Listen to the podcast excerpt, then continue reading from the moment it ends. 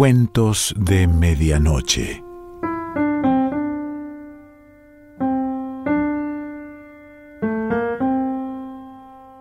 El cuento de hoy se titula Conversación y pertenece a Eduardo Mallea.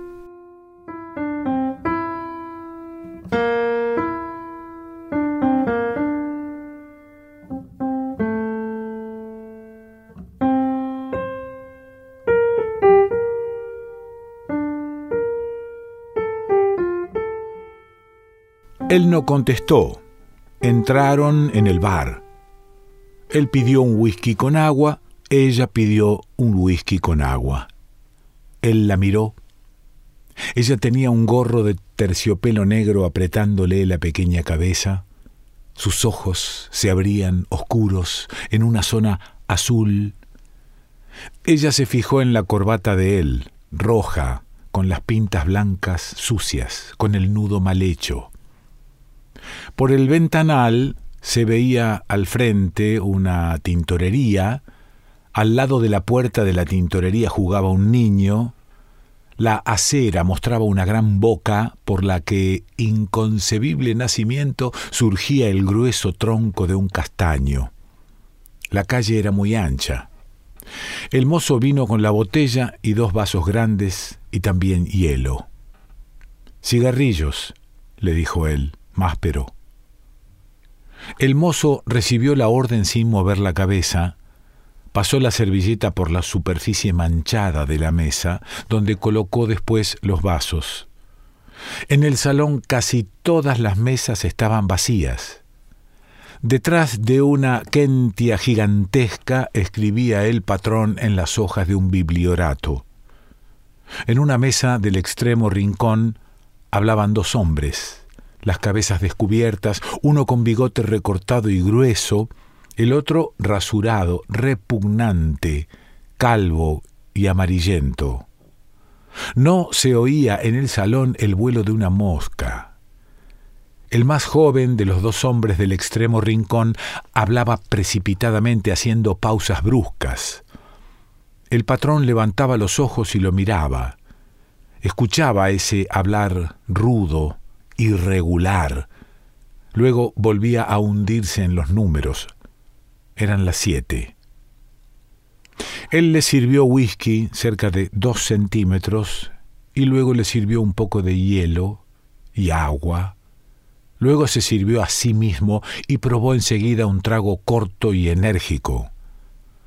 Prendió un cigarrillo y el cigarrillo le quedó colgando de un ángulo de la boca y tuvo que cerrar los ojos contra el humo, mirándola. Ella tenía su vista fija en la criatura que jugaba junto a la tintorería. Las letras de la tintorería eran plateadas y la T, que había sido una mayúscula pretenciosa barroca, tenía sus dos extremos quebrados y en lugar del adorno quedaban dos manchas más claras que el fondo homogéneo de la tabla sobre la que muchos años habían acumulado su hollín, él tenía una voz autoritaria, viril, seca. Ya no te pones el traje blanco, dijo. No, dijo ella. Te quedaba mejor que eso, dijo él. Seguramente.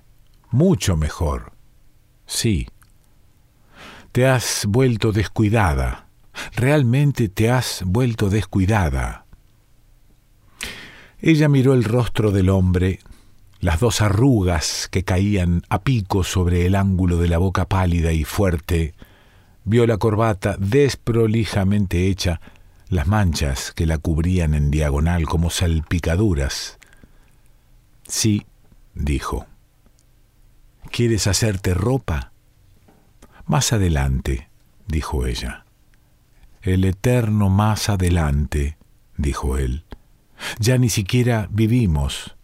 No vivimos el momento que pasa, todo es más adelante. Ella no dijo nada. El sabor del whisky era agradable, fresco y con cierto amargor apenas sensible. El salón servía de refugio a la huida final de la tarde. Entró un hombre vestido con traje de brin blanco y una camisa oscura y un pañuelo de puntas castaño saliéndole por el bolsillo del saco. miró a su alrededor y fue a sentarse al lado del mostrador, y el patrón levantó los ojos y lo miró, y el mozo vino y pasó la servilleta sobre la mesa y escuchó lo que el hombre pedía y luego lo repitió en voz alta. El hombre de la mesa lejana, que oía al que hablaba volublemente, volvió unos ojos lentos y pesados hacia el cliente que acababa de entrar. Un gato soñoliento estaba tendido sobre la trunca balaustrada de roble negro que separaba dos sectores del salón, a partir de la vidriera donde se leía al revés la inscripción Café de la Legalidad. Ella pensó, ¿por qué se llamará Café de la Legalidad? Una vez había visto en el puerto una barca que se llamaba Causalidad ¿Qué quería decir causalidad? ¿Por qué había pensado el patrón en la palabra causalidad? ¿Qué podía saber de causalidad un navegante gris, a menos de ser un hombre de ciertas lecturas, venido a menos? Tal vez tuviera que ver con ese mismo desastre la palabra causalidad. O sencillamente habría querido poner casualidad, es decir, podía ser lo contrario, esa palabra puesta allí por ignorancia o por un asomo de conocimiento, junto a la tintorería, las puertas ya cerradas, pero los escaparates mostrando el acumulamiento ordenado de carátulas grises, blancas, amarillas, con cabezas de intelectuales fotográficos y avisos escritos en grandes letras negras. Este no es un buen whisky, dijo él. ¿No es? preguntó ella. Tiene un gusto raro. Ella no le tomaba ningún gusto raro. ¿Verdad que había tomado whisky tan pocas veces?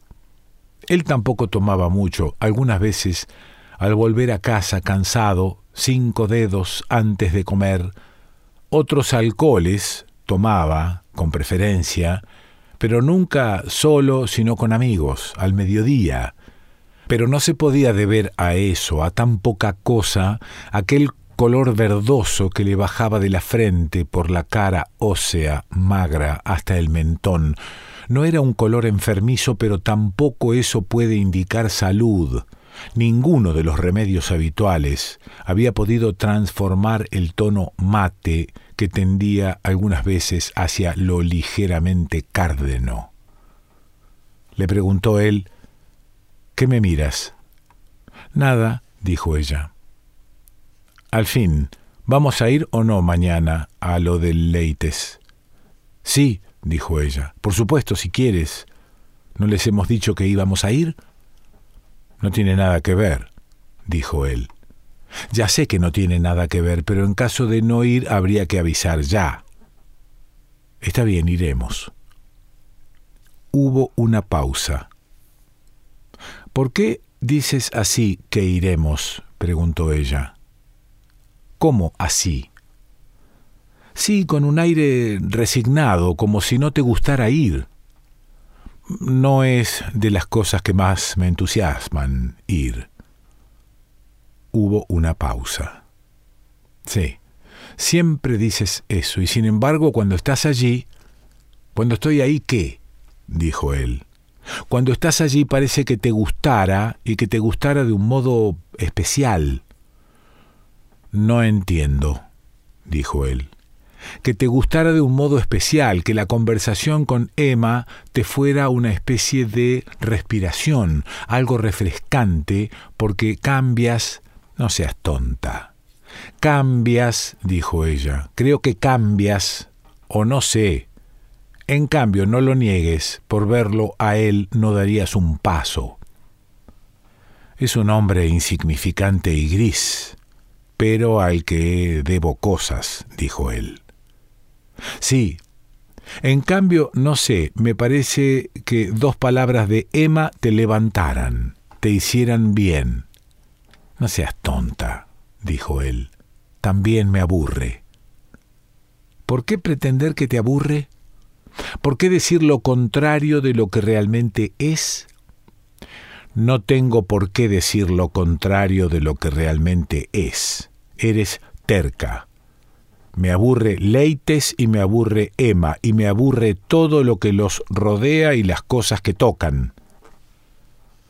Te fastidia todo lo que los rodea, pero por otra cosa, dijo ella. ¿Por qué otra cosa? Porque no puedes soportar la idea de esa cosa grotesca que es Emma unida a un hombre tan inferior, tan trivial. Pero es absurdo lo que dices. ¿Qué se te ha metido en la cabeza?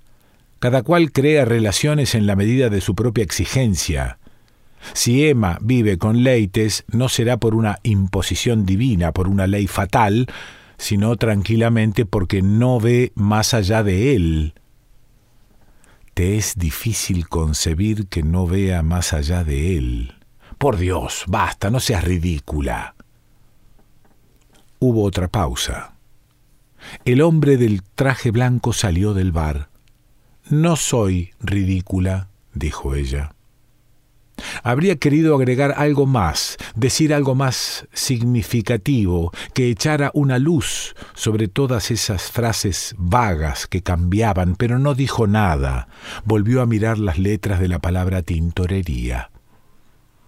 El patrón llamó al mozo y le dio una orden en voz baja y el mozo fue y habló con uno de los dos clientes que ocupaban la mesa extrema del salón. Ella sorbió la última gota del aguardiente ámbar. En el fondo, Emma es una mujer bastante conforme con su suerte, dijo él. Ella no contestó nada. Una mujer fría de corazón, dijo él. Ella no contestó nada. ¿No crees? dijo él. Tal vez, dijo ella.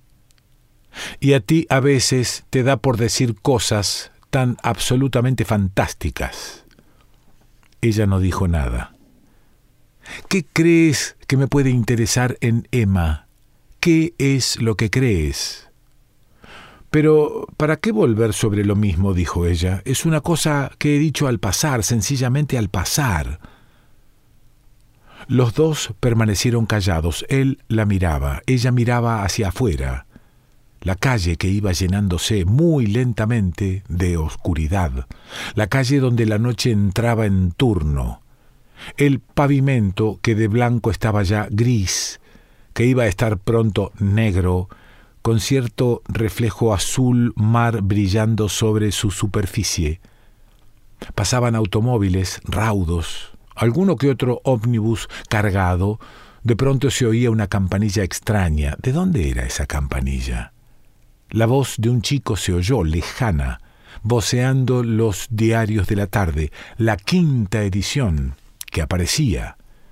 El hombre pidió otro whisky para él ella no tomaba nunca más de una pequeña porción.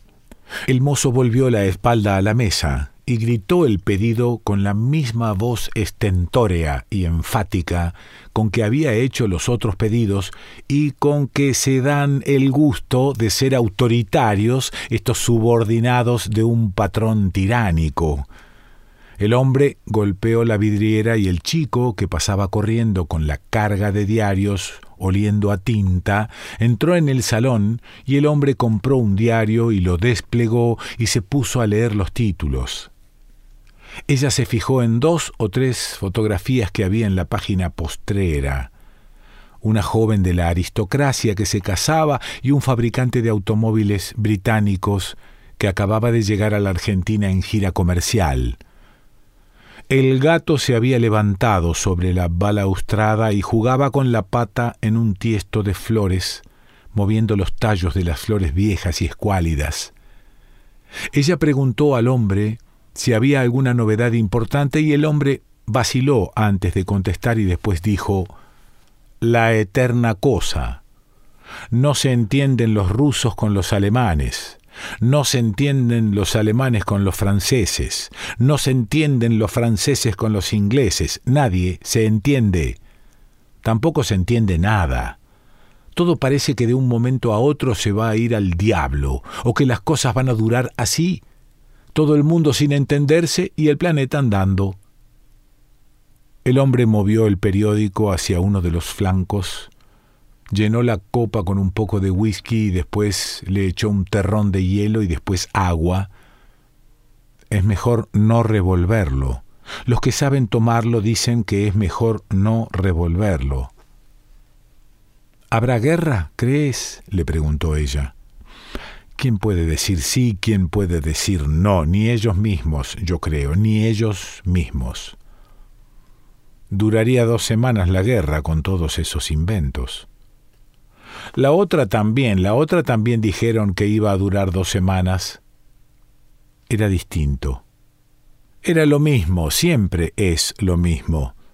Detendrían al hombre unos gramos más de sangre, unos millares más de sacrificados, es como la plata del avaro. Nada sacia el amor de la plata por la plata. Ninguna cantidad de odio saciará el odio del hombre por el hombre. Nadie tiene ganas de ser masacrado, dijo ella. Eso es más fuerte que todos los odios.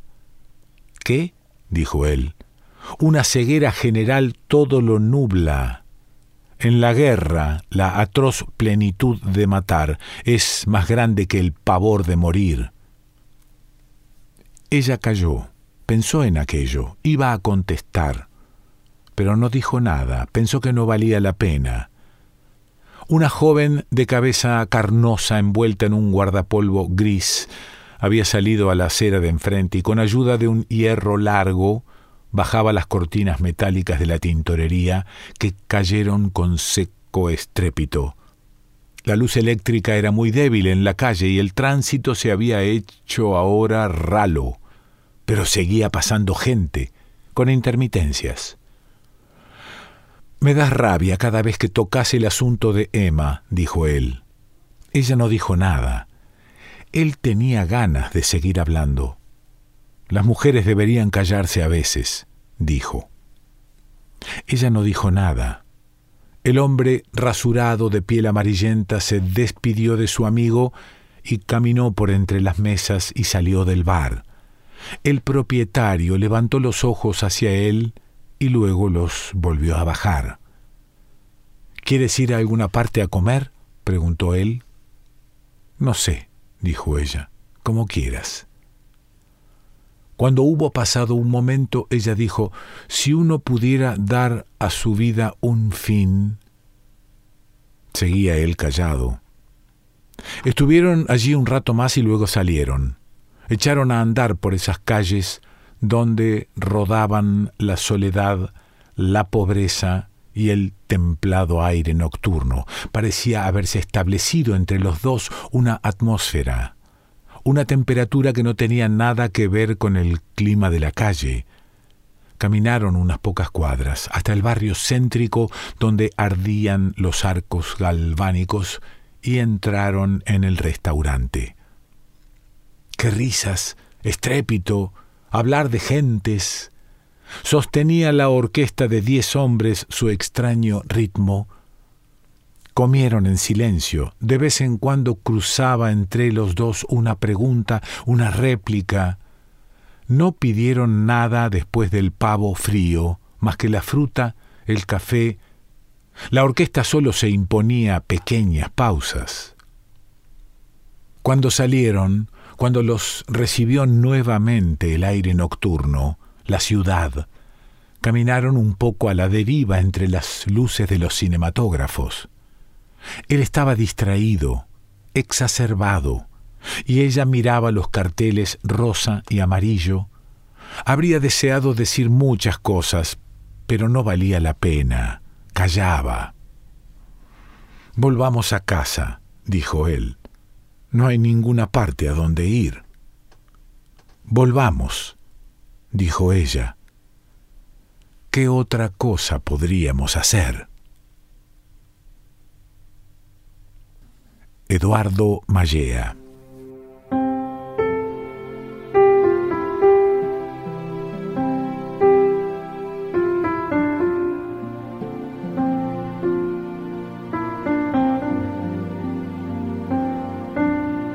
Cuentos de Medianoche.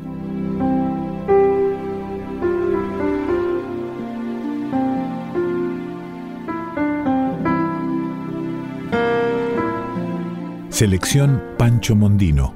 Idea y lectura Quique Pessoa.